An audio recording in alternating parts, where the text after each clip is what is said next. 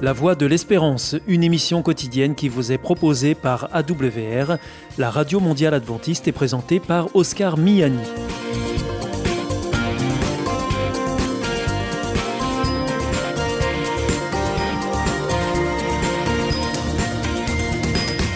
Merci de votre fidélité à la Voix de l'Espérance à travers les ondes, mais aussi par Internet sur www.awr.org ou aussi grâce à votre téléphone. Aujourd'hui au programme, dans quelques instants, ce sera votre rendez-vous santé avec Destination Santé. Ensuite, vous retrouverez vos chroniques. Tout d'abord, reflet d'actualité qui porte un regard chrétien sur l'actualité de la semaine. Et ensuite, nous terminerons avec Bernard Sauvagna pour Des gens comme vous et moi.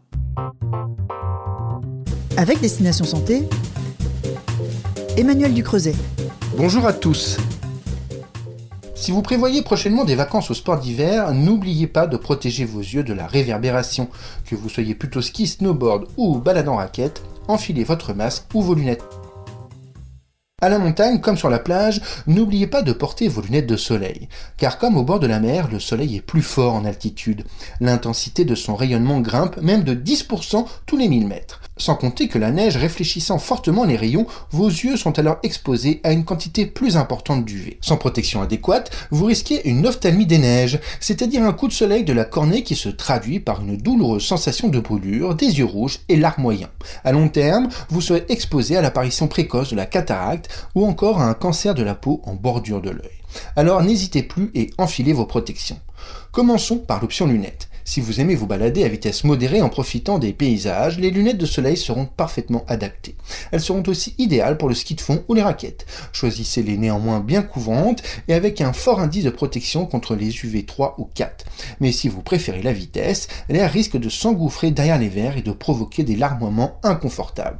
L'option masque, plus couvrant, vous protégera du froid, du vent et de la neige en cas de chute si vous pratiquez le ski ou le snowboard. Dans les deux cas, vous pouvez choisir des verres polarisants pour un meilleur confort visuel car ceci coupe les reflets parasites, élimine tous les effets d'éblouissement y compris par réverbération et améliore la perception des reliefs et des contrastes.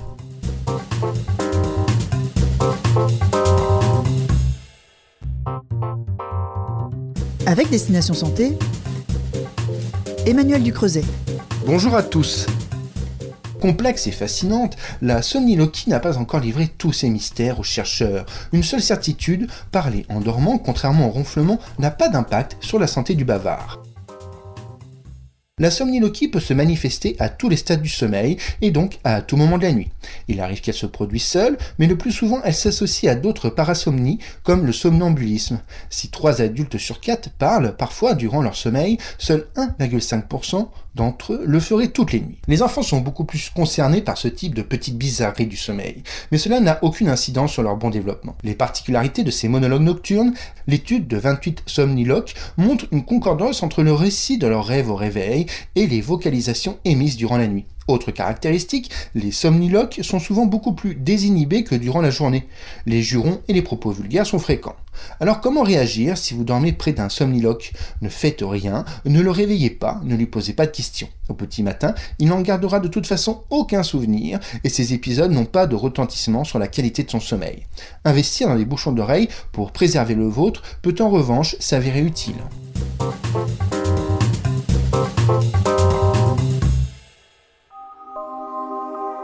Vous aussi, votre santé vous intéresse? Alors si vous souhaitez en savoir plus, demandez-nous l'ouvrage Santé et bien-être des éditions Vie et Santé. Nous aurons le grand plaisir de vous en adresser un exemplaire gratuitement sur simple demande de votre part à france.awr.org.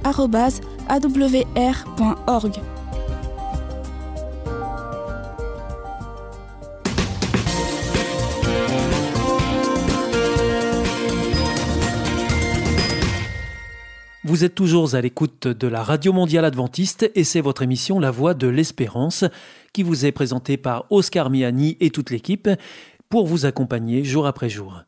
Juste avant, c'était Destination Santé que vous retrouverez sur cette même antenne jeudi prochain à la même heure. Si vous souhaitez avoir une grille des programmes ou bien si vous voulez vous adresser à nos invités, eh bien c'est très simple, il vous suffit de nous le faire savoir depuis notre site internet awr.org ou alors par courrier à IEBC, La Voie de l'Espérance, boîte postale 100 77 193 d'Amarie-Lélis CEDEX. C'est maintenant le moment de poursuivre avec Reflet d'actualité, une chronique qui porte un regard chrétien sur l'actualité de la semaine. Et juste après, ne manquez pas des gens comme vous et moi avec Bernard Sauvagnin. Bonsoir à tous. Après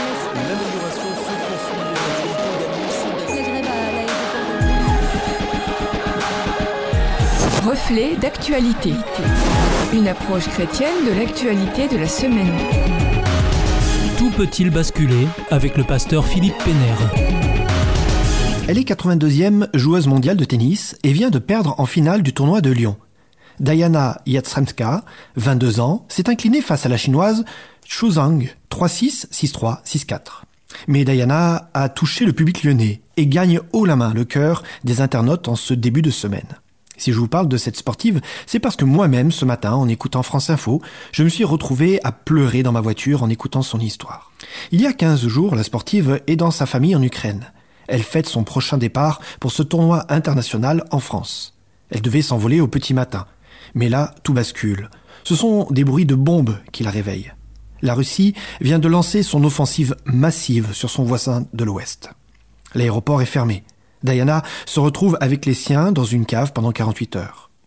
Nous ne comprenions pas ce qui se passait, dit-elle. Ce n'était ni un film, ni un jeu vidéo, nous n'arrivions pas à réaliser. Ses parents lui disent qu'elle doit fuir avec sa sœur. Commence alors pour elle une très longue semaine à pied vers la Roumanie, en bateau sur le Danube, en voiture pour rejoindre Bucarest et enfin prendre un avion pour Lyon.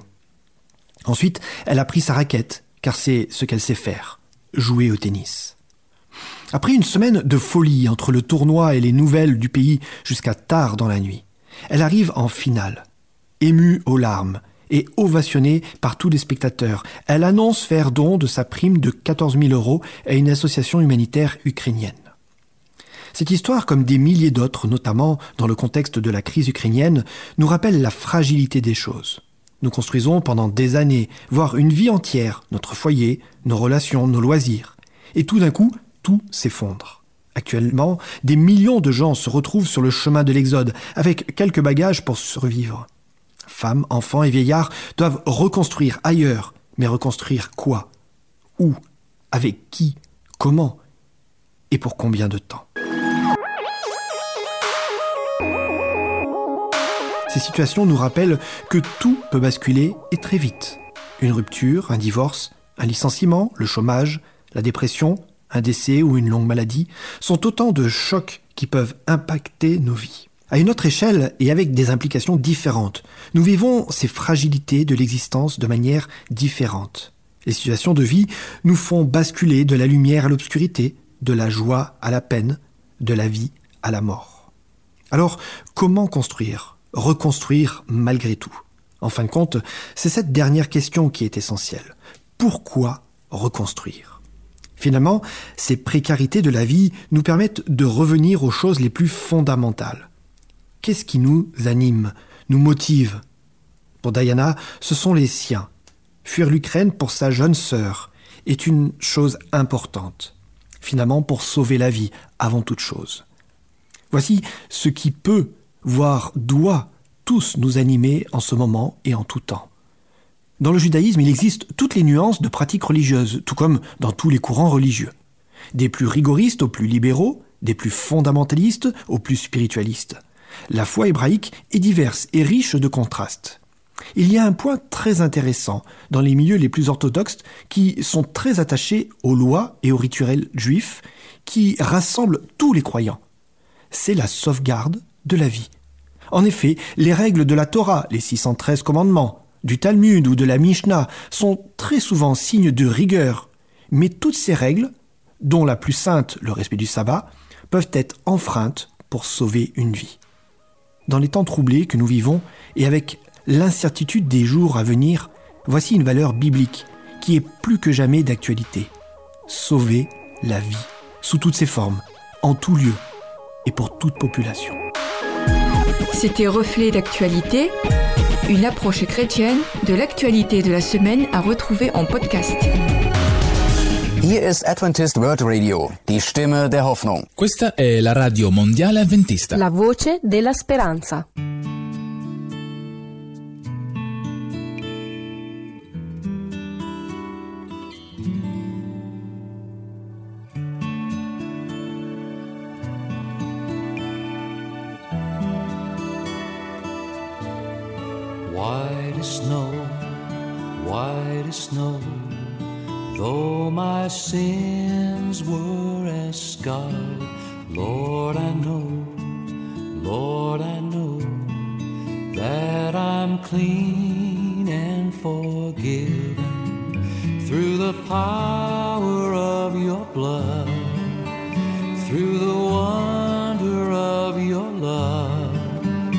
Through faith in you, I know that I can be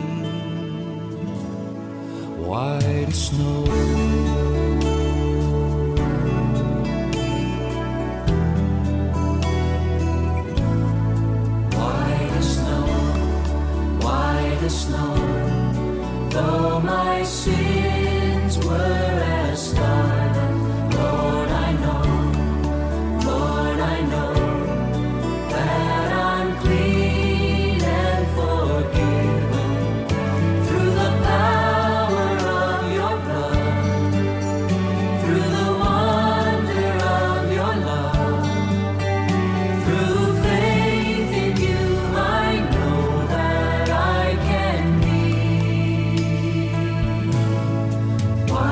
snow.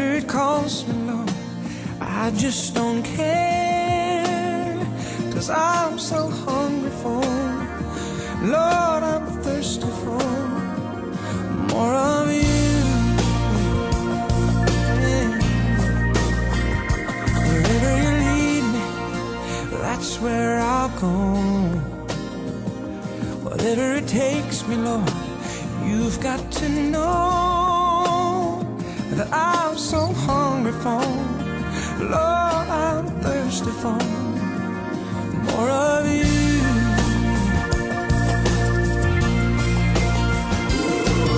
Strip away my selfish desires till nothing stands between your heart.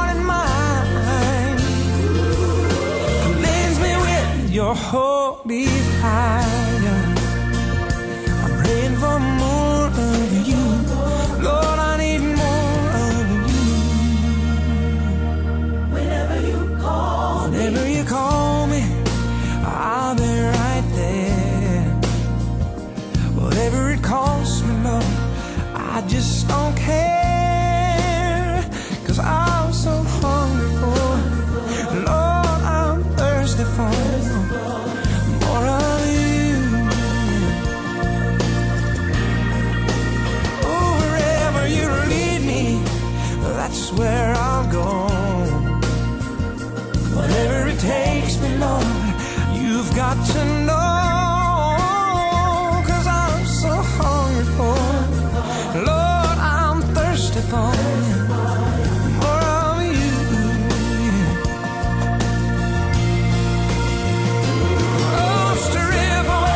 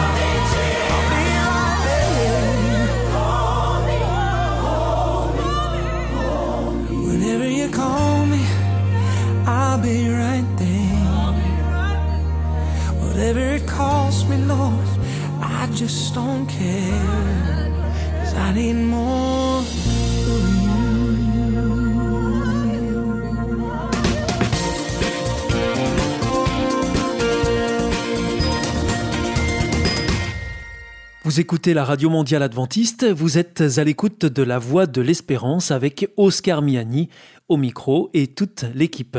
Juste avant, c'était Reflet d'actualité que vous retrouverez la semaine prochaine sur cette même antenne et dans cette même émission. Voici maintenant votre dernière chronique du jour avec Bernard Sauvagna pour Des gens comme vous et moi.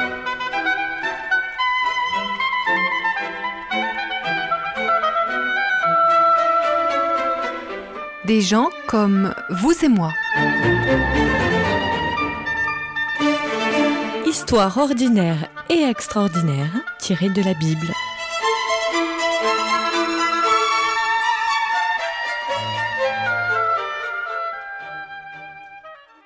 Amram. Voilà un nom qui n'est peut-être pas très facile à porter parce qu'en hébreu ça veut dire inexpérience. Alors c'est vrai que quand on est petit, quand on est, qu'on est enfant, on est totalement inexpérimenté. C'est peut-être pour cela que son père et sa mère lui ont donné ce nom-là. En tout cas, Amram restera un personnage connu dans la Bible à cause de son mariage et à cause des enfants qu'il a eus. Mais essayons d'abord de le situer dans le temps et dans l'espace. Nous sommes à la fin de la période des patriarches. Le patriarche Jacob habite sur les territoires d'Israël et son fils Joseph est le gouverneur de l'Égypte. Nous sommes euh, environ 1600 ans avant Jésus, et euh, l'histoire est mouvementée. Il y a une forte famine, sécheresse qui dure depuis des années, et euh, Joseph a réussi à permettre à l'Égypte de survivre en faisant des réserves pendant des années d'abondance qui ont précédé. Et ses frères vont venir et se ravitailler en Égypte, il va se révéler à eux, ils vont le découvrir et toute la famille va venir. Et quand cette famille arrive, eh bien, il y a parmi les neveux de Joseph un fils de Lévi qui s'appelle Kehat. Il a deux frères, Gershom et Merari, et ces trois fils de Lévi vont devenir les ancêtres de l'ensemble des prêtres du peuple d'Israël. Mais Kehat donc l'un des trois fils, va lui avoir comme fils Amram. Amram, c'est donc un petit-fils de Lévi, un fils de Kéhat, et cet Amram, ce que l'on sait de lui, c'est donc qu'il a dû naître en Égypte, qu'il a dû connaître cette période où tout était bien pour les Hébreux qui étaient en Égypte et où tout s'est transformé en catastrophe, où on les a réduits à l'état d'esclaves après la mort de Joseph et le changement de Pharaon. Et il a dû connaître donc cet esclavage. Et lui, qui n'était pas expérimenté, eh bien on pourrait dire qu'il a choisi une femme d'expérience, puisque la Bible nous dit qu'il a épousé sa tante, une sœur de son père ou de sa mère, qui est devenue sa femme, et on connaît son nom, elle s'appelait Jochebed. Et c'est cette Jochebed qui un jour a eu c'est euh, cet enfant qu'on appelle Moïse. Mais avant ça, elle en avait eu deux autres. Une fille qui s'appelait Myriam et qui avait été chargée par Jochebed de surveiller le petit Moïse qu'elle avait déposé dans un panier sur les eaux du Nil, où il sera recueilli par la fille du Pharaon. Et puis, elle avait un autre enfant qui s'appelait donc Aaron, l'ancêtre de l'ensemble des prêtres d'Israël. Donc, Amram, le mari de Jochebed est le père de Myriam, d'Aaron et de Moïse, personnages parmi les plus célèbres de toute l'histoire d'Israël, puisque c'est grâce à eux un, que va avoir lieu la sortie des esclaves de l'Égypte, deux, que va se constituer le peuple autour du chef qui est Moïse, la religion d'Israël autour euh, d'Aaron comme grand prêtre, et donc c'est donc un personnage qui est fort bien connu et qui, malgré son inexpérience, aura bien marqué l'histoire de l'ensemble des Israélites. Alors, on trouve son nom juste mentionné avec son mariage, on sait qu'il est mort à 137 ans, on trouve cela dans le chapitre 6 du livre de l'Exode.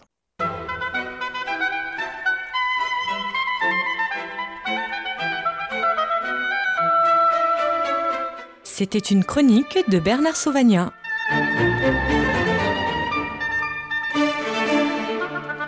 Connaissez-vous la vie, la vraie? Vous aspirez à ce que la vôtre soit meilleure? L'IEBC, l'Institut de la Bible par correspondance, peut vous aider. Ces cours sont gratuits et à votre rythme. Retrouvez-nous vite sur www.iebc.org et vous verrez, votre vie va changer. Parce que croire, c'est la vie. Si vous souhaitez réécouter ce programme ou bien le partager avec vos amis, retrouvez-nous sur www.awr.org. Vous pouvez aussi nous suivre par téléphone. Depuis la France, il vous suffit de composer le 01 80 14 44 77. En dehors de France, c'est le 00 33 1 80 14 44 77 et depuis les États-Unis, vous composez le 1 712 432 9978. Et pour nos coordonnées postales, eh bien c'est la Voie de l'Espérance, IEBC, boîte postale 100 77 193 Damary-Lélis, CEDEX.